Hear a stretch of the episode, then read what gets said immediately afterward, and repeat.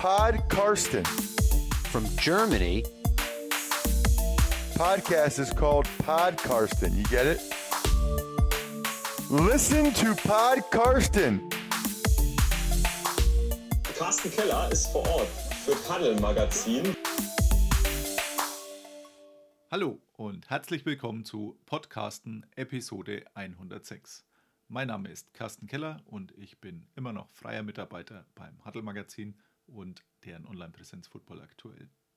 Für den Huddle habe ich jetzt auch diese Woche meine Previews abgegeben für den anstehenden NFL-Draft und da gab es jetzt auch am vergangenen Freitag die ersten News, was denn nämlich die Übertragung bei RTL angeht und da komme ich gleich mit meinem Gast nochmal drauf. Da hat sich ja auch noch das ein oder andere getan in der Free Agency. Deswegen war ich da gut beschäftigt die letzten paar Wochen, was auch die Previews für den Draft anging. Aber das könnt ihr dann alles im nächsten Huddle lesen, der jetzt dann auf den Markt kommt. Jetzt aber zu meinem Gast und zwar zu Luke Judson. Listen to Pod Karsten. Ja, hallo, ich habe jetzt heute, wie versprochen, Luke Judson zu Gast. Hallo Luke. Hallo, schön, dass ich äh, bei dir dabei sein darf. Es freut mich. Sehr gerne. Den meisten oder wahrscheinlich fast allen wird dein Name wahrscheinlich jetzt nicht sagen. Es ging mir nicht anders bis äh, vor ein paar Tagen. Vielleicht äh, kannst du dich mal kurz vorstellen. Ja, genau. Ich bin äh, Luke Judson. Ich wohne hier außerhalb ein bisschen von Frankfurt. Ich bin durch äh, Breen Egan äh, auf dich gestoßen, durch LinkedIn. Und ähm, ja, ich bin großer NFL-Fan von den Patriots ähm, und bin gerade noch äh, in meinem, am Lernen fürs Abitur. Mhm. Ähm, und ähm, ja, ich habe mich jetzt bei, ähm, bei äh, den Patriots beworben für eine, für eine Praktikumsstelle und ähm, versuche da so ein bisschen ähm, meine, meine NFL-Expertise so ein bisschen zu, weiterzubringen und so ein bisschen mich in das ganze NFL Deutschland-Thema so ein bisschen einzufinden. Mhm. Bei den Patriots beworben heißt bei, der, bei dem Deutschland-Ableger der Patriots oder bei den in Anführungszeichen richtigen Patriots? Bei, den, bei dem Deutschland-Ableger. Ja, okay. Äh, ja. Du könntest aber auch gut genug Englisch, was man vielleicht schon an deinem Namen hört, dass du es auch äh, beim richtigen, äh, bei der richtigen Franchise in Anführungszeichen, also dass du es auch in den USA mhm. probieren könntest, richtig? Ja, richtig. Also meine Mutter ist Amerikanerin, mein Vater kommt aus England und ähm, ich bin, seitdem ich mich eigentlich wirklich erinnern kann, Red Sox und Patriots-Fan, natürlich auch Fußball-Fan, ähm, aber ähm, bin, ich spreche Englisch fließend und ähm, dementsprechend äh, hätte ich mich da auch natürlich bewerben können, aber in, in erster Linie ging es mir erstmal darum, ähm, so eine grundlegende Erfahrung ähm, eine, zu sammeln und dann dementsprechend dann danach erstmal mit, mit der Erfahrung dann weiterzumachen. Okay, wie funktioniert dann das? Wie muss man sich das vorstellen, wenn du dich da bewirbst? Also gibt es da schon, schreibt man da eine E-Mail, äh, gibt es da schon eine, eine, richtige Adresse, ein richtiges Büro, wo man, keine Ahnung, sowas wie einen Brief ja, genau. hinschreibt, so alte Sachen? Also was ich gemacht hatte, als ich, ähm, wir können jetzt theoretisch schon auch überleiten das Thema, aber als ich bei dem ähm, Broadcasting Camp dabei war, ähm, war da der Radio-Announcer von den Patriots namens Bob Sochi und ich hatte den dort kennengelernt, ihm ein paar Fragen gestellt. Ähm, und später hatte ich ihm über, über die E-Mail, über seine E-Mail eine Nachricht geschickt, ob der mich nicht äh, weiterleiten könnte zu einem, zu einem deutschen Kontakt, der so ein bisschen ähm, da die Franchise leitet. Und seitdem habe ich mich dann über den Kontakt da beworben ähm, und ähm, habe jetzt da im Sommer eine Praktikumsstelle. Mhm. Ah, sehr gut. Ah, das ist schon sicher dann. Ja, genau. Ja, sehr gut. Ja, coole Sache. Äh, herzlichen Glückwunsch. Äh, ist das in Frankfurt oder wo ist das dann? Das ist in Frankfurt, ja. Ja, ja, ja es bietet sich ja an, optimal. Mhm. Ja, das ist äh, sehr ja. gut. Jetzt hast du schon gesagt, eben, äh, du warst im Broadcast Camp, äh, das aber nicht hierzulande war, richtig? Nee, das war, also es war in Amerika. Das ist, ähm, also die Firma heißt SPC Sports Broadcasting Camp und die machen jedes Jahr ungefähr 10 bis 15 also sie bieten verschiedene äh, Camps an in verschiedenen äh, amerikanischen Städten. Und ich war halt zum einen in Boston natürlich wegen, ähm, wegen den Mannschaften, also eine große Leidenschaft. Ähm, und halt zum anderen, weil die Familie meiner Mutter, also meine Großeltern dort wohnen. und ich ähm, dort einfach so ein bisschen die Erfahrung sammeln wollte, ähm, mit anderen ähm, zu interagieren, die auch so ein bisschen das gleiche Ziel verfolgen, Sportkommentator zu werden oder Sportjournalismus dann später zu studieren ähm, und so mit anderen Leuten auch ähm, oder andere Leute kennenzulernen, die schon die Erfahrung gemacht haben, die schon studiert haben und die so ein bisschen dann auch berichten können, wie das, wie das war. Mhm. Wie läuft das? Also wie viele sind da Teilnehmer? Wie ist so die Altersstruktur? Also du warst wahrscheinlich oder ziemlich sicher wahrscheinlich einer von den Jüngsten, nehme ich mal an. Ich war, ich würde mal sagen, im mittleren Bereich. Es sind, okay. ähm, also die, die, bieten grundsätzlich an ähm, von ab zwölf Jahren bis 19, 20. Ich war letzten Sommer da, als ich noch äh, 18 war. Und ähm, die haben halt eine Gruppe von, also es ist erstmal ein Overnight Camp und man übernachtet dann bei einem äh, College dort. Ähm, und ähm, Sie haben dann, äh, also die, die, die, die, das äh, Camp veranstaltet quasi ähm, ein Daycamp, aber auch ein Overnight Camp, wo ich halt dabei war. Und die haben äh, Counselors. Und diese Counselor sind, haben halt Stunden studiert und die meisten halt Sportjournalismus oder sowas in der Art. Und die sind meistens so 25, 26 und die betreuen dann das Ganze. Ähm, und man ist dann tagsüber äh, halt in dem College und lernt so ein paar Techniken, man schaut sich ähm, Film an, also ob, jetzt, ob das jetzt NFL ist oder Baseball oder Basketball, Basketball ähm, und dann übt man so ein bisschen das Kommentieren mit den anderen ähm, Leuten, die man da kennenlernt. Und äh, man trifft natürlich auch gewisse Persönlichkeiten, wie ich schon gesagt habe, Bob Sochi zum einen ähm, und ein paar andere, die in der ähm, ja, in Massachusetts halt relativ prominent und bekannt sind. Mhm. Und wie viele Teilnehmer waren es dann und wie lange dauert es ungefähr? Ähm, also ich glaube, das war, es waren insgesamt waren etwa 100 Teilnehmer äh, bei, mhm. bei dem Boston Camp und davon waren 70 ähm, Overnighters, also die waren dann auch, haben dann auch, äh, waren beim College und 30 dann, die einfach tagsüber dann da waren und ähm, halt nicht beim College waren. Ähm, und das Ganze läuft eineinhalb Wochen, also neun, neun bis zehn Tage ungefähr mhm. läuft das Ganze. Und ähm, ja, hat mega Spaß gemacht. Ja, das glaube ich schon. Äh, Kosten muss man sicherlich selber zahlen, nehme ich mal an, aber ja. das ist ja auch ganz in Ordnung. Unterbringung mhm. habe ich mir noch aufgeschrieben, aber ist am College, hast du jetzt schon erklärt. Mhm. Ähm, du hast jetzt schon gesagt, das sind auch verschiedene Sportarten, also wird man da irgendwo ins kalte Wasser geschmissen, vielleicht mit einer Sportart, mit der man jetzt vielleicht nichts zu tun hat. Zum Beispiel, sage ich mal, für einen deutschen Lacrosse wahrscheinlich, das wäre jetzt sowas, wo man sagt, mhm. da hat man hier ganz wenig Berührungspunkte. Gibt es das da auch? Richtig, also ähm, es gibt verschiedene Segmente, die man übt. Man übt zum Beispiel ähm, einfach ein, ein Sports Rant, also dass man quasi ohne wirkliche große Recherche oder Notizen einfach mit einem Mikrofon dann ähm, so ein bisschen sich ein Thema aussuchen muss und darüber halt so ein bisschen ranten soll. soll. Und ähm, weitere, also, also es verschiedene Sachen, die auch noch stattfinden, sind so ein bisschen, dass ähm, du dir Sportler aussuchen musst, die, mit denen du dich nicht so dolle beschäftigst, wie zum Beispiel, also in meinem Fall war das jetzt, ich habe mir einmal Eishockey äh, ausgesucht und ähm, dann auch Lacrosse, wie du äh, gesagt hattest, und ähm, dann darüber sollte man halt eine Recherche machen und dann so ein bisschen fünf bis sieben oder zehn Minuten halt alleine und mit einem Partner auch jeweils darüber berichten und so ein bisschen ähm, auch dann nachdem man sich Film angeschaut hatte, dann auch ein bisschen so das Play-by-Play -play zu leiten. Mhm. Okay, sehr cool. Und äh, dauert jetzt eineinhalb Wochen ungefähr. Gibt es dann sowas wie ein Abschlusszeugnis oder sowas oder Teilnahmebestätigung oder wie, wie funktioniert das dann weiter?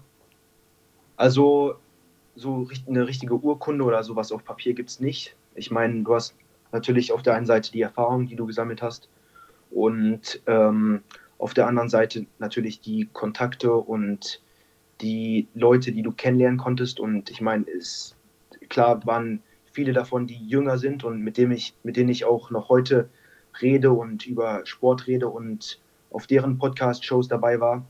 Ähm, aber so ein richtiges Zertifikat jetzt in dem Sinne gibt es nicht wirklich. Nee. Aber es hat sich ja dann schon rentiert, wenn es jetzt für die Praktikumsstelle geklappt hat. Absolut. Und das allein, ja. denke ich, war es schon ja, wert. Ja. Wie läuft dann das Praktikum ab? Also wie, wie lange dauert sowas? Also wie ist das? Gibt es also, da schon zeitlichen Rahmen? konkret jetzt noch nichts Komplettes, aber ähm, sie haben so ein bisschen angedeutet, dass es ähm, etwa einen Monat dauern wird und ich so ein bisschen in so ein bisschen erstmal einen grundlegenden Überblick bekommen werde und ähm, dann so ein bisschen in verschiedene ähm, Segmente äh, so ein bisschen äh, ähm, so schnuppern darf und dann so ähm, ja so, so funktioniert es so ein bisschen. Mhm. Und das ist dann nächsten Sommer hast du jetzt gesagt, oder? Also äh, Sommer, Ja, das ist- diesen Sommer? Ja, also der kommende, genau. Ja, ähm, ich hatte mich, also mein Abitur läuft noch und ähm, in Hessen ist es, zieht sich es so ein bisschen in die Länge, also bis Juli. Das heißt, ich werde ähm, im August dann ein Praktikum machen ähm, und dann halt für ja, die drei, vier Wochen, halt je nachdem, wie lang es ist. Aber perfektes Timing, denn äh, die Spatzen pfeifen ja schon von den Dächern, dass die Patriots auch in Frankfurt spielen werden, im November Ja. wahrscheinlich. Also Mhm. wenn man jetzt mal so die kleinen Brotkrümel zusammenzählt, dann wird es wahrscheinlich November werden und es werden wohl Ja. Patriots und Chiefs äh, jeweils ein Spiel austragen. Also da sind die Voraussetzungen, glaube ich, nicht die allerschlechtesten. Ja. Auf jeden Fall nicht, nee. Ja, sehr gut Ja. getimt. Äh, ansonsten passt das Thema jetzt natürlich auch, äh, denn ich habe es äh, vorhin schon mal mit dir kurz besprochen. RTL hat ja jetzt auch äh, die Brotkrumen, die man sich bisher auch nicht so wirklich zusammensuchen konnte, so jetzt äh, doch ein bisschen die, Sack, äh, die Katze aus dem Sack gelassen und verkündet, wie man zumindest den Draft übertragen will. Das war ja Spekulation von vielen, dass das womöglich die Einstiegsübertragung sein wird und so kommt es jetzt dann auch. Und äh, man hat bekannt gegeben, Sebastian Vollmer, Markus Kuhn, dann Jan Stecker, das äh, war schon die erste, für mich zumindest, etwas überraschende Personalie, dass Jan Stecker dabei ist, der ja bisher, wie die anderen beiden, die auch schon mal bei Pro7 dabei waren, immer mal wieder, Sebastian Vollmer, Markus Kuhn, aber Jan Stecker alias Stecko war ja ziemlich gesetzt die letzten Jahre, war auch immer beim Super Bowl. Und äh, die tatsächlich große Überraschung für mich ist jetzt, äh, dass Alexander von Kutschkowski alias Kutsche ebenfalls äh, dabei ist bei dieser Übertragung.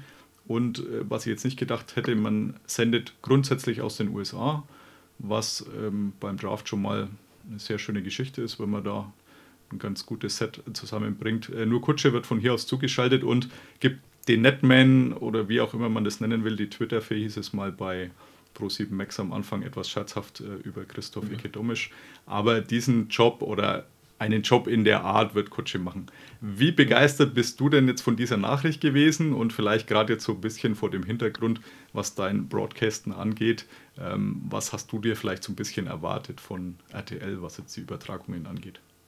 Also grundsätzlich auf jeden Fall erstmal sehr begeistert und ich glaube, es ist auch wichtig, dass so ein bisschen die, nicht nur ähm, die, der, der Draft, aber auch, sondern im, im, großen Bild die NFL jetzt so ein bisschen ins internationale ähm, Rampenlicht gestellt wird und ähm, so ein bisschen, dass die Präsenz so ein bisschen auch auf spezifisch jetzt Deutschland so ein bisschen da reinrückt und so, was ich mir jetzt davon hoff, äh, erhoffe, so, dass natürlich ähm, so ein bisschen, natürlich hat man jetzt mit Vollmann, ehemaligen Patriots-Spieler, äh, ähm, der natürlich im Deutschen und, und, mit seiner Erfahrung super dasteht und berichten kann.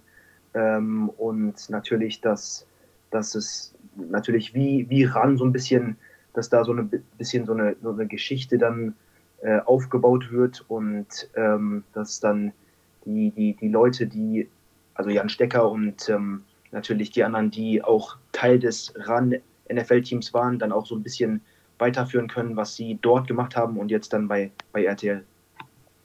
Ja, also bei Jan Stecker bin ich sehr gespannt, was den Draft angeht. Auch so ein bisschen bei Vollmer und Kuhn, denn man muss sich da, glaube ich, schon ganz gut vorbereiten und da weiß ich nicht, wie die Zeit immer so aussieht und ich weiß jetzt auch nicht, ob Sebastian Vollmer und Markus Kuhn da immer so viel Zeit haben, College-Tape irgendwie zu sichten. Mhm. Klar ist es für die erste Runde bei den Anfang 30 Spielern, die da geholt werden, vielleicht noch überschaubar. Also wenn man sich 60, 70 irgendwo anschaut, dann hat man wahrscheinlich fast alle drauf. Aber Draft-Übertragungen waren auch bei Pro7 Max jetzt eher so für die Hardcore-Fans, liegt ja logischerweise auch an der Uhrzeit. Donnerstag auf Freitag nachts um halb zwei oder zwei äh, Ortszeit bei uns ist jetzt nicht unbedingt jedermanns Zeit, es sei denn, man ist wirklich Hardcore-Fan. Und da waren die Übertragungen auch manchmal ein bisschen schwierig, gerade wenn dann so vielleicht drei Tackles hintereinander gehen oder irgendwelche Defensivspieler, von denen man auch als Football, ja, halbwegs Experte vielleicht noch nicht gehört haben muss. dann zieht sich so eine Übertragung schon mal und da bin ich sehr gespannt, wie das dann hier funktioniert. Äh, auch wenn man sich mit ähm, Philipp Forstner heißt er, der selbst, selbsternannte Draft-Experte, also selbsternannt, aber er ist tatsächlich auch Draft-Experte, ähm, wenn man da sich noch einen Einflüsterer geholt hat. Aber da bin ich sehr gespannt, wie das umgesetzt wird, wie das dann technisch funktioniert. Äh, Jan Stecker hatte auch mal einen sehr bemerkenswerten Moment damals im ersten Draft, als er äh, die Packers dran waren, wo sie übertragen haben, und er gesagt, äh, die werden ja mit Sicherheit jemand für einen Angriff holen und dann war so kurz entsetztes Schweigen, weil jeder wusste, also das muss ein Verteidiger werden. Deswegen ähm, für solche Sachen ist äh, Stecko ja immer gut und hebt auch so ein bisschen den Unterhaltungswert aus meiner Sicht. Ich weiß aber auch, dass die Personalie, glaube ich, von den Vieren, die jetzt bekannt gegeben worden sind, wahrscheinlich die umstrittenste ist. Aber gut, wird man sehen, wie das weitergeht. Aber da bin ich bei dir. Ich bin jetzt auch gespannt, wie man das Ganze umsetzt, ob es vielleicht nochmal so einen Push gibt. Und ja, gerade wenn man jetzt aus den USA, glaube ich, äh, vom Draft berichtet, das ist schon eine andere Hausnummer nochmal als in irgendeinem Studio. Ähm, ich war jetzt dann auch schon zweimal beim Draft. Letztes Jahr habe ich auch Sebastian Vollmer da getroffen, der mhm. den Patriots-Pick verkündet hat. Äh, war tatsächlich sehr spannend. Ich glaube, es war dritte Runde, als die ganzen in Anführungszeichen ausländischen Picks dann kamen. Also äh, der Tampa Bay Buccaneers-Fan aus der Allianz Arena zugeschaltet wurde. Die Chiefs äh, aus irgendeiner Kneipe, wo man kein Wort verstanden hat, irgendwas verkündet haben mit Oliver Bierhoff war es, glaube ich. Und äh, Timothy Chandler in Frankfurt dann, in ja. äh, quasi deiner Heimat ja. aus dem Deutsche Bankpark heißt er jetzt, ähm, mhm. mit weiß ich nicht mehr, auch irgendeinem Fan, glaube ich, zusammen da den Panthers Pick. Also das fand ich tatsächlich sehr unterhaltsam, war erfrischend anders. Sebastian Vollmer habe ich dann versucht abzupassen, das hat auch geklappt. Ähm, wo er von der Bühne runter ist, habe dann immer geschaut, also waren bestimmt schon zwei, drei Picks weiter dann, wo ich dann äh, gesehen habe, okay, er kann jetzt nur an der einen Ecke rauskommen und habe mir dann auch so in Anführungszeichen geschnappt und kurz interviewt im, im Laufen, so ein, zwei mhm. Minuten. Hat er sehr souverän gemacht, wie immer, glaube ich. Also er war, war jetzt auch immer entweder für die Patriots oder für Run oder für irgendjemand anders unterwegs. Also man sieht ihn doch oft. Also die paar Mal, wo ich jetzt wo sein durfte, war er eigentlich auch immer vor Ort. Also ist da schon ganz gut eingebunden. Und ich glaube, das ist schon ein Gewinn für RTL. Also in den Anfangstagen war er ein bisschen hölzern, als er bei Pro7 die ersten paar Mal da war, hat auch nicht ganz so viel rausgelassen. Mittlerweile ist er da, glaube ich, schon ziemlicher Vollprofi und erzählt auch ein bisschen mehr. Deswegen, mhm. ich finde es tatsächlich eine ganz gute Wahl. Ja definitiv. Vielleicht ähm, noch eine andere Sache. Ich hatte mich ähm, so ein bisschen, also nach dem, nach dem Super Bowl hatten die, das, das Kommentatoren-Quartett, kann man schon sagen, sich ja verabschiedet und mhm. es war ja auch ein emotionaler Aspekt dabei. Und einer, der so ein bisschen bei mir so ein bisschen ins Auge gestochen ist, ist war Patrick Isume, der ja auch äh, der Commissioner von der European Football League ist und der auch ähm, so ein bisschen eine, also es ist auf jeden Fall eine interessante Persönlichkeit, auch seine Erfahrungen mit dem Sport und ähm, es, es glaube ich, wäre schön gewesen, wäre er jetzt auch noch dabei, ähm, RTL, weil, also ich habe natürlich sein, seine, seine Analyse und sein Play-by-Play, -play, seine, so seine Darstellung von dem Spiel natürlich sehr gemocht und ich glaube, das war so ein bisschen ähm, das, das, das, das Highlight der Show, ähm, und ich habe mich immer, immer als ich dann Sonntagabend das, der Run NFL geschaut habe, habe ich mich dann immer so ähm, gefreut, ihn zu sehen, insbesondere ihn. Ähm, und so ein bisschen das dann auch nebenbei mit meinem Fantasy-Team so ein bisschen zu, zu äh, vergleichen. Also, ja.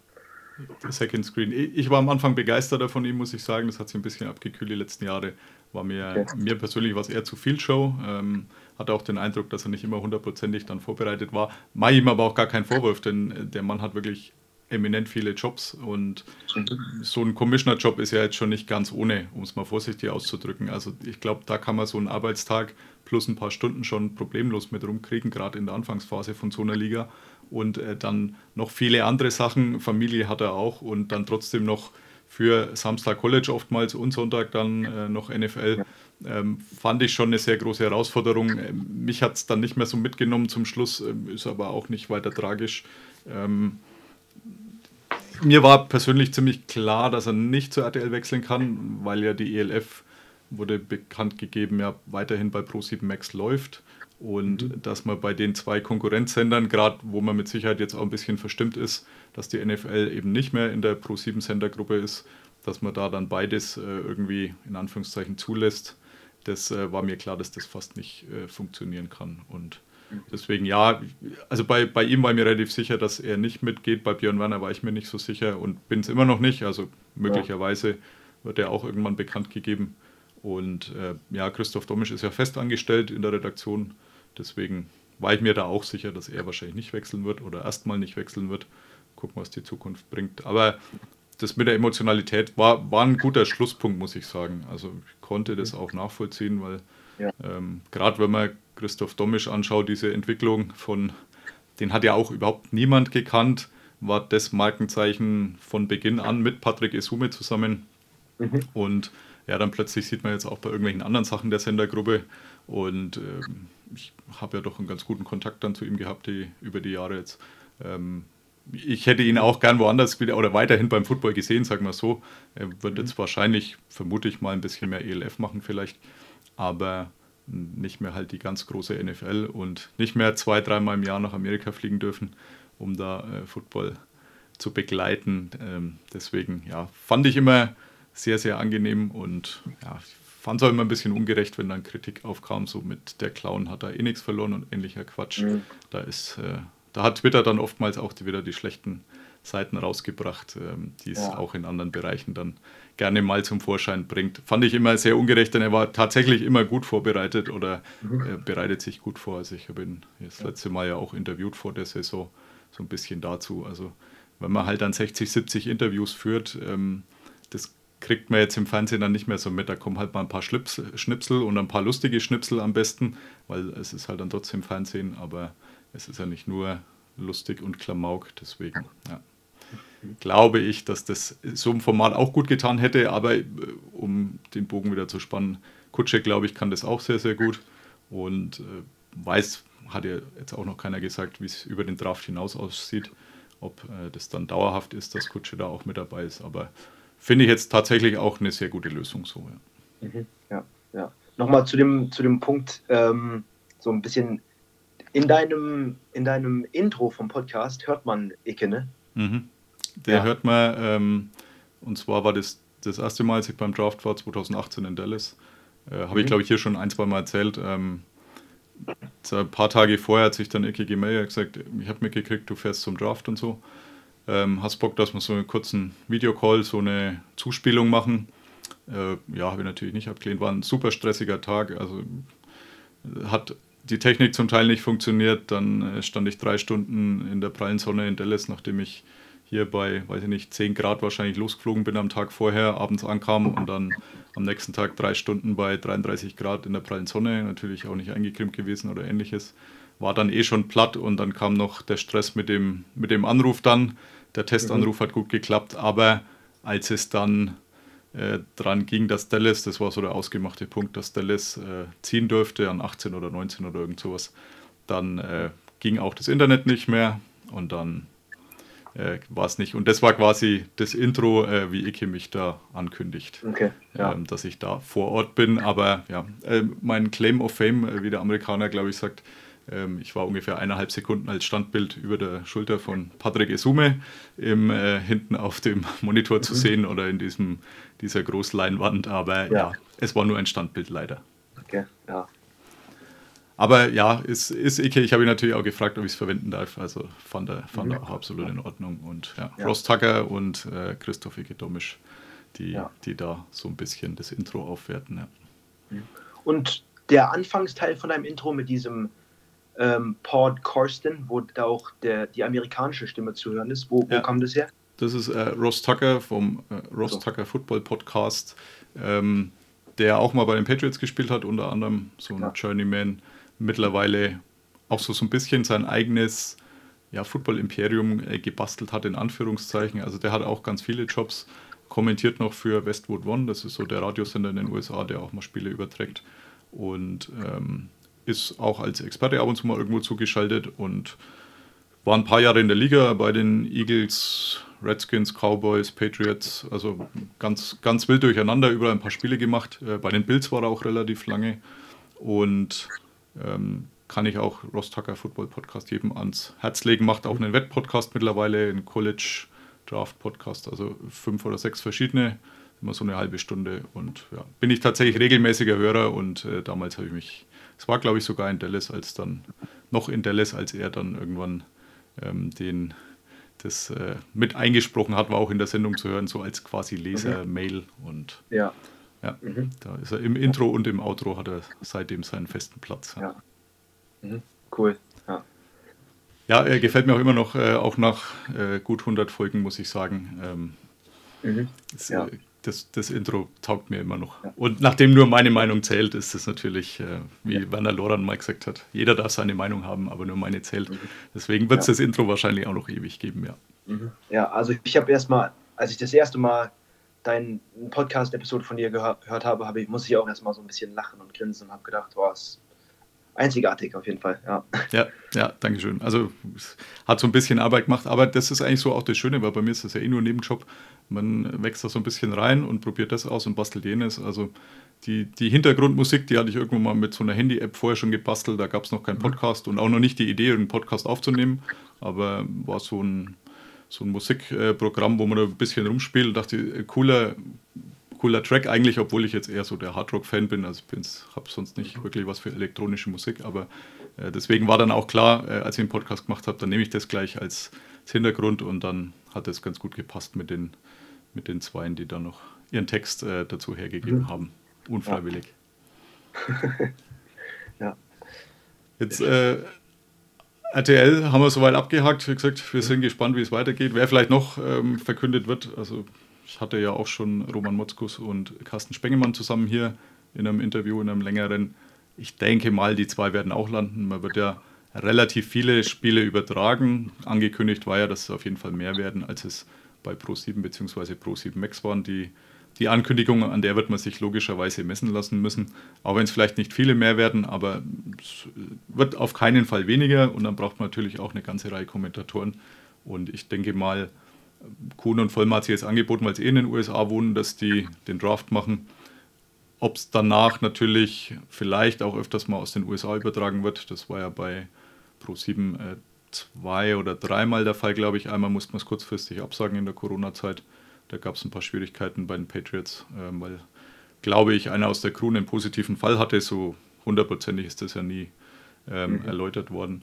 Aber ich könnte mir schon vorstellen, dass man es vielleicht das ein oder andere Mal noch macht, dass man ein Spiel von drüben überträgt, ob man es jede Woche macht, keine Ahnung.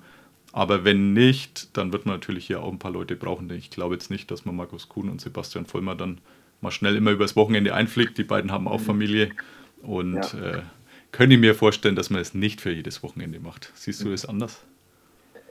Nee, ich, ich denke nicht. Ich glaube, ähm, also wer weiß, vielleicht bin ich ja auch in ein paar Jahren Ja. Also, Wir drücken mal die Daumen. ja, wenn das, wenn das Praktikum gut läuft und äh, Studium natürlich auch, dann ich habe ich hab mit einem mit einem Freund von mir, der auch NFL ähm, folgt, äh, verfolgt, so ein bisschen gejoked, dass wir so ein bisschen das ähm, die, die, die, den Job von ähm, Esume und Werner so in, in fünf oder zehn Jahren äh, wegnehmen könnten, wenn wir so ein bisschen in unserer Prime sind und dann Ja. bereit sind, unser, ähm, unser, unsere Analyse so ein bisschen abzugeben und ähm, wer weiß, ja. ich glaube, der Bedarf wird nicht weniger die nächsten Jahre. Und ja, jetzt gerade auch was die Patriots angeht, glaube ich. Also man, man hat ja nicht umsonst diese internationalen Marketingrechte sich da gesichert, äh, zusammen eben mit den anderen Teams, die wir vorhin schon hatten, vom, die auch letztes Jahr beim Draft eben äh, von hier oder mit äh, deutscher Beteiligung die Picks äh, der dritten Runde bekannt gegeben haben. Da wird man schon versuchen, dass man den Fuß in die Tür bringt und die Patriots sind da mit Sicherheit ganz vorne dabei, was das Interesse an Deutschland angeht. Also Chiefs und Patriots hätte ich jetzt eh so eingeschätzt, dass das die sind, die am meisten Interesse haben. Also Christoph Domisch hatte ich auch beim Super Bowl getroffen damals, äh, der auch gesagt hat, also jetzt mal, wenn Robert Kraft ihn sieht, dann äh, My German Friends und äh, ja, wir spielen dann schon mal bei euch. Und also das Interesse zumindest vom Team-Owner war da schon immer da. Und ich denke, bei den Chiefs ist nicht viel anders. Die haben ja relativ viel Gas gegeben dann von Beginn an, haben dann auch gleich so einen Videocall gemacht mit ihrem, hm, weiß ich nicht mehr genau, was er für einen Job hat. Einer der, der Owner zumindest, also waren auch so mal 20 Minuten oder fast eine halbe Stunde Medien, Medienverfügbarkeit. Äh, bei den Panthers und Buccaneers ist das jetzt eher dünn, aber ich glaube, Patriots und Chiefs versuchen dann schon eindeutig sich zu positionieren und haben natürlich äh, beide auch schon eine ganz gute Fanbase hier, auf die man aufbauen kann. Und ich glaube auch, dass man da sukzessive Leute anwirbt, um das Ganze dann auch hier professionell umzusetzen. Also ich ja. denke mal, da bist du ganz gut aufgehoben erstmal. Ja, hoffen wir mal, ja. ja. Okay, dann äh, würde ich sagen, lassen wir das Kapitel RTL soweit mal stehen, beziehungsweise Übertragungen. Ich denke, die nächsten Wochen gibt es da sicherlich noch mehr. Nächste Gradmesser wird sicherlich der Draft werden. Das sind jetzt nur noch so um die vier Wochen. Ist äh, wie, wie, immer in der Nacht von Donnerstag auf Freitag die erste Runde. Und da werden wir dann vielleicht schon ein bisschen schlauer sein. Ich denke, da wird man vielleicht auch noch das ein oder andere schon verkünden, was man bis dahin schon fix gemacht hat. Jetzt äh, sind wir noch nicht ganz so weit. Das heißt, die Free Agency ist noch, aber so die heißeste Phase oder zumindest die mit den ganz großen Verträgen, die ist jetzt schon vorbei. Ging ja vorletzte Woche dann, oder letzte Woche, Anfang letzter Woche dann schon los. Und Mittlerweile hat man es ja so ein bisschen gesplittet. Früher war es ja so, es gab einen festen Zeitpunkt, zu dem er starten durfte. Vorher durfte es ja auf keinen Fall irgendeinen Kontakt geben. Und dann hat es immer so zehn Minuten gedauert. Dann wurden die ersten Verträge verkündet mit genauen Dollarzahlen. Also es hat eh niemand geglaubt, dass das jetzt wirklich äh, sich an diese Regeln gehalten wurde, denn dass man da innerhalb von ein paar Minuten so einen Vertrag aufsetzt, die sich über die Zahlen einig wird und das alles äh, fix macht, äh, das wird sicher ein paar Minuten länger dauern. Dann hat man irgendwann die goldene Idee gehabt, man kann nochmal ein paar Tage Verhandlungsfenster vorschalten, äh, offiziell, und den Teams erlauben, dass man sich da schon mal abspricht, was jetzt dazu führt, dass halt dann da die Verträge gleich bekannt gegeben werden. Waren auch einige große dabei, natürlich allen voran, denke ich, meiste Interesse wie immer bei den Quarterbacks. Was war für dich so die größte Überraschung oder welcher Move hat dich am meisten interessiert? Also in erster Linie glaube ich erstmal der, der First Round, dass der First Round äh, Draft Pick jetzt bei den Panthers liegt. Ja. Ja, getradet DJ Moore zu den Bears. Ähm, aber so von den, von den Trades bisher, dass Jimmy Garoppolo jetzt ähm, bei den Raiders ist, ich glaube, ähm, also erstmal bevor er zu den Raiders gegangen ist, ich glaube, er war dennoch der beste Quarterback bei den 49ers, was die so zu bieten hatten, aber ich glaube jetzt nicht, dass Garoppolo wirklich ein richtig oder wirklich ein, Überflieger ist in dem Sinne oder ein Upgrade sein wird zu Derek Carr. Natürlich haben sie ähm, Devante Adams jetzt und Jacoby Myers jetzt äh, von den Patriots gesigned. Ähm, aber natürlich ist es, ein, ist es ein Spieler mit Erfahrung, aber ich glaube jetzt nicht, dass er so ein bisschen die, die, die Raiders in die richtige Richtung lenken wird und die Raiders dann auch zu dem erhofften und gewünschten ähm, AFC-Titel. Also ich glaube, da sind ähm, noch andere Mannschaften in der AFC zu stark und da fehlt so ein bisschen auch noch ähm, das richtige Coaching-Personal und ähm, so ein bisschen ja, so ein bisschen das, das, das, das, das Team richtig äh, um drumherum so ein bisschen supported ist und demnach glaube ich, dass ja, ich glaube, es war, es war wichtig, erstmal einen Quarterback zu kriegen, aber ich glaube nicht, dass Jimmy Garoppolo der Richtige ist. Das Einzige, wieso er vielleicht der Richtige ist, äh, Josh McDaniels weiß, worauf er sich einlässt, äh, war 100 Jahre bei den Patriots als ähm, OC und er kennt Garoppolo daher natürlich in- und auswendig. Deswegen, ja, die Connection, die kam ja auch dann erst äh, wie letztendlich das verkündet wurde. Ich habe mir aber vorher auch keinen großen Kopf gemacht, wo er wohl landet. Hat aber dann in dem Moment einen Sinn ergeben, äh, als es verkündet wurde. Ich mir stimmt gut, das war sein OC. Also der kennt, der weiß, was er kann. Ja. Aber wie du sagst, ob er jetzt so der große Upgrade zu Derek Carr ist, wenn man dann noch mit davon ausgeht, dass er üblicherweise so nach zwei, drei Spielen verletzt ausfällt, denn äh, das war eigentlich schon immer so sein großes Problem, dass er nicht allzu lange durchgehalten hat, dann äh, fragt man sich vielleicht noch mehr, mir geht es ein bisschen mit Derek Carr so. Also ich bin sehr, sehr gespannt, was der bei den Saints reisen wird im Umkehrschluss. Also bei den Raiders war er Licht und Schatten. Bei den Saints ja. kommt er jetzt zum Team in eine Division, die ja sehr ausgeglichen, aber ausgeglichen schlecht ist, würde ich es jetzt mal nennen wollen. Atlanta sucht noch einen Quarterback, den sie irgendwann dann mal äh, nutzen können. Bei Buccaneers ist dieser Tom Brady da zurückgetreten. Also ist jetzt auch eigentlich nicht mehr wirklich was da. Und Carolina, ja, hat den ersten Pick, aber die werden im ersten Jahr auch nichts reißen. Haben dafür natürlich auch genug abgegeben. Also du hast schon gesagt, DJ Moore ist ja auch weg. Der Wide Receiver, der ja einer ihrer guten Spieler war. Mhm. Sie haben auch aus meiner Sicht letztes Jahr trotzdem überperformt, vor allem wenn man denkt, vom Saisonbeginn bis zu dann nach ein paar Wochen, als dann der vermeintliche Starting Quarterback weg ist, der Backup mhm. weg ist, äh, der beste, mit weitem Abstand beste Spieler mit Christian McCaffrey weggetradet wurde. Und plötzlich gewinnt man dann nach der Coach-Entlassung doch ein paar Spiele. Das hat wahrscheinlich keiner erwartet. Aber dass die jetzt plötzlich Divisionssieger werden, kann ich mir jetzt auch nicht vorstellen. Deswegen glaube ich, könnte K und Saints von dem her ganz gut passen, zumindest im ersten Jahr. Und wäre jetzt auch so mein Tipp, wenn es dann letztendlich um den Divisionssieg geht. Oder ist mein Tipp, weil ich habe schon ein paar Euro gewettet, ja. muss ich sagen. Okay. Ja, kann ich auf jeden Fall nachvollziehen. Ich meine, zu deinem Punkt, also die NFC ist mit, mit Abstand die schlechteste Division in der NFL. Einfach vom, vom Fakt her, dass letztes Jahr alle vier Teams mit einem Losing Record äh, ja. die Season beendet haben und natürlich auch die Buccaneers mit 8 und 9 in die Playoffs gekommen sind. Ähm, von daher, also ich glaube, Falcons werden es nicht sein. Gut, die Bucks, also noch haben sie so ein bisschen Mike Evans, ja, sie haben noch ein bisschen was von letztem Jahr, aber ähm, jetzt die Saints, die am Rebuilden sind, ich glaube, die könnten ein guter Pick sein auf jeden Fall. Ähm, und von daher, ich glaube, das ist ein, ein, Team, das, ich glaube, man kann, kann nicht, sich nicht auf ein Team so ein bisschen konkretisieren, aber ich glaube, jedes Team hat so ein bisschen seine eigene Chance und kann so ein bisschen die Erwartungen übertreffen. Ähm, von daher, ja, mal schauen. So, so ein Team, wo du sagst, also da fandst du jetzt alle Moves äh, ganz gut gelungen, die da bisher waren, wo du sagst, das, das können wir vorstellen, dass das da alles ganz gut hinhaut?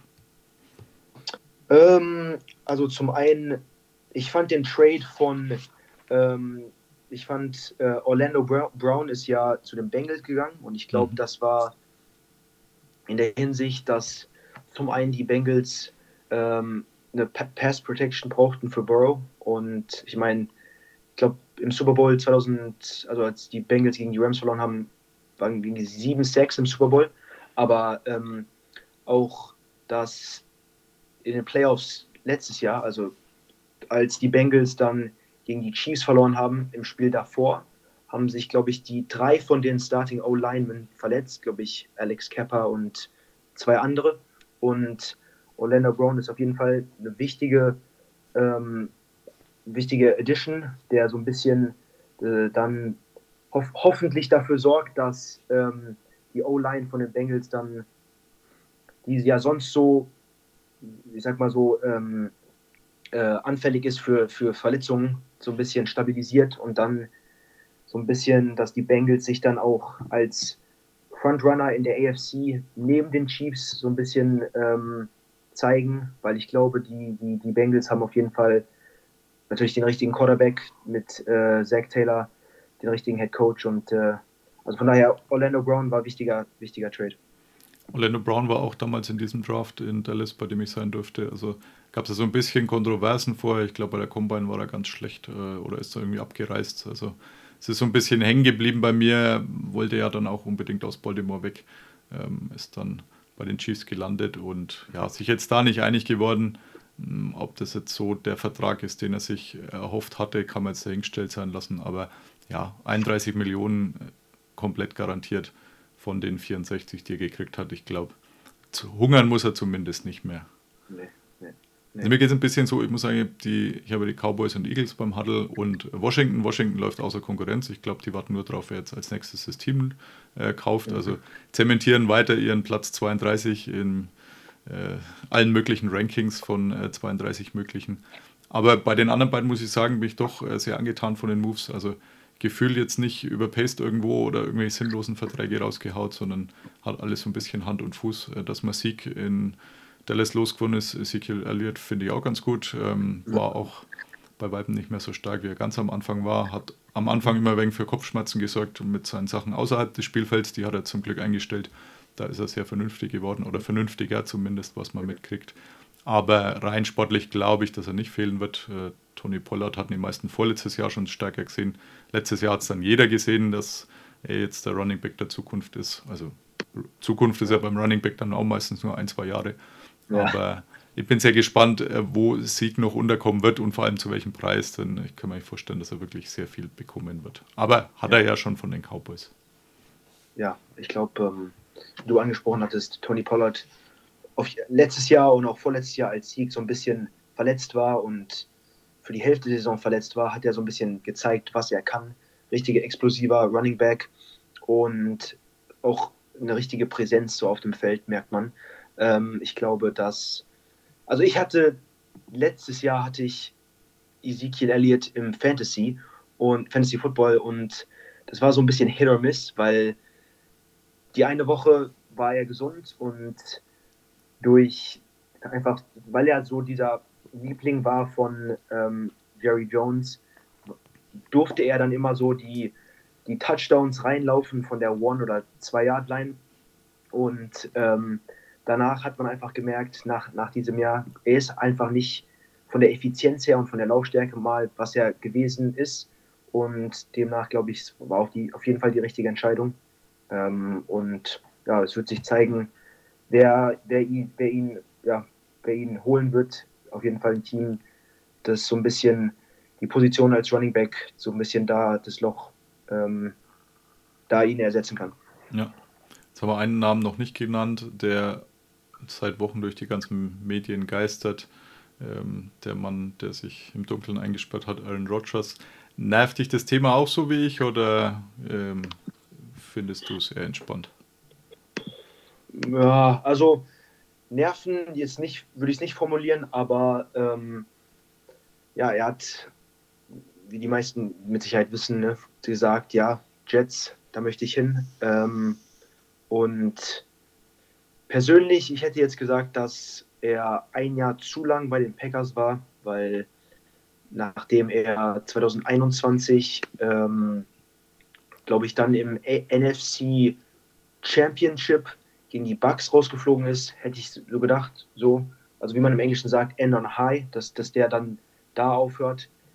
Ähm, weil, ich meine, NFC Championship ist schon, schon was Gutes und dass der dann und MVP danach, damals noch. MVP, ja, dass er danach ähm, sich einen anderen Club sucht.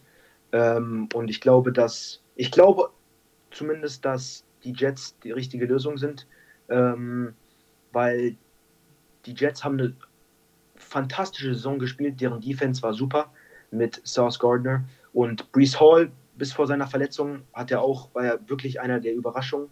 Ähm, und es lag einfach am Quarterback, ne? die, die, die Inconsistency, die, dass, dass da einfach nicht ein konkreter Spielmacher geherrscht hat, der so ein bisschen ähm, das ganze, die ganze Offense so ein bisschen geleitet hat. Und ich glaube, Aaron Rodgers ist der richtige Kandidat dafür, der ja auch so ein bisschen seine eigene Erfahrung da mit reinbringen kann.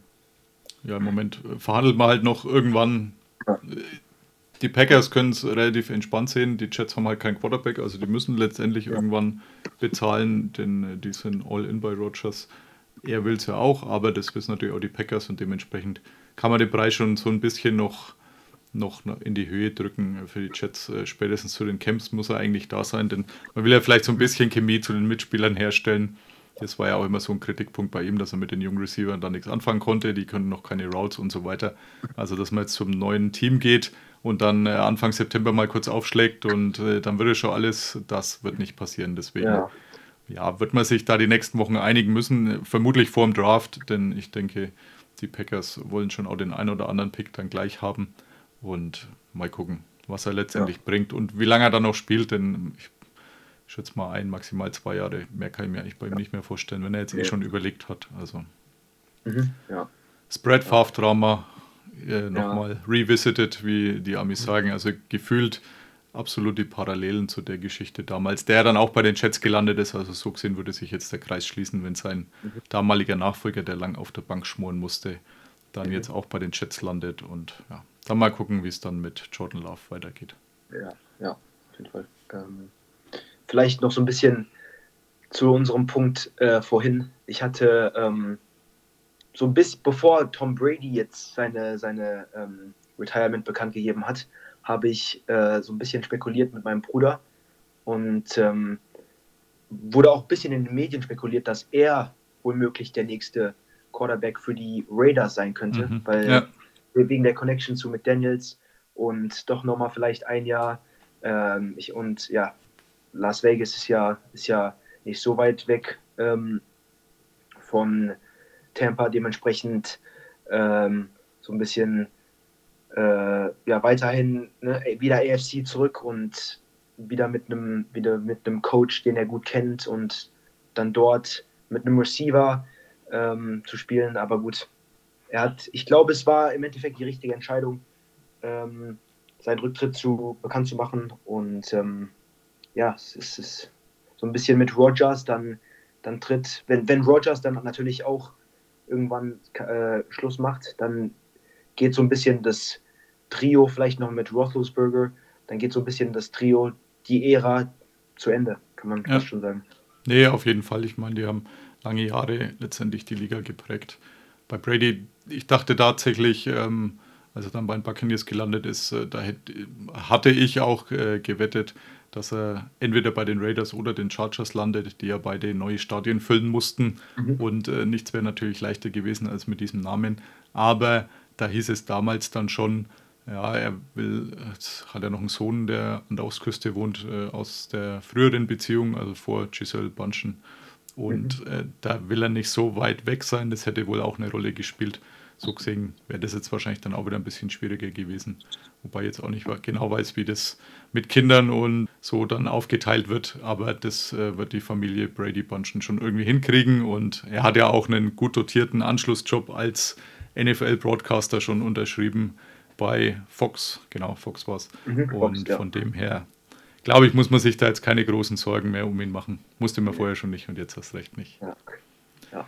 Dann würde ich sagen, herzlichen Dank an dich. Wir werden das weiterverfolgen, wie dein äh, Weg so ist. Ich hoffe, wir müssen uns ja. auch keine Sorgen machen. Und ja, ich drücke dir die Daumen, dass es bei den Patriots schon mal ganz gut läuft. Und ja, dann stehen dir alle Tore offen, glaube ich. Ja, Carsten, ich danke dir, hat mich gefreut. Und ähm, ja, wir werden weiterhin die ganze Situation so ein bisschen betrachten und äh, weiterhin im Austausch bleiben. So machen wir das. Herzlichen ja. Dank. Ciao. Ja, tschüss, tschüss. Pod Karsten. Ja, herzlichen Dank auch nochmal an Luke von dieser Stelle. Und wie gesagt, wir werden den Weg sicherlich weiter verfolgen. Jetzt nur noch die Bitte, der Aufruf, sichert euch den Draft Preview Huddle. Also wer ein Abo hat, ist sowieso sorgenfrei, was das angeht. Ansonsten im gut sortierten Bahnhofsbuchhandel, wie ich mir habe sagen lassen. Der nächste Podcasten ist sicher nicht so weit weg. Also die Pause wird nicht mehr so lange wie jetzt nach dem Super Bowl. Davon gehe ich mal schwer aus. Und da werden wir demnächst den nächsten Gast begrüßen dürfen. In diesem Sinne, macht's gut und bis bald. Bye bye. Listen to Pod Karsten. Pod Karsten. Thank you, Karsten. Go Carsten Keller ist vor Ort für Tunnel Magazin. Karsten, you're a great dude. Danke and alles gut.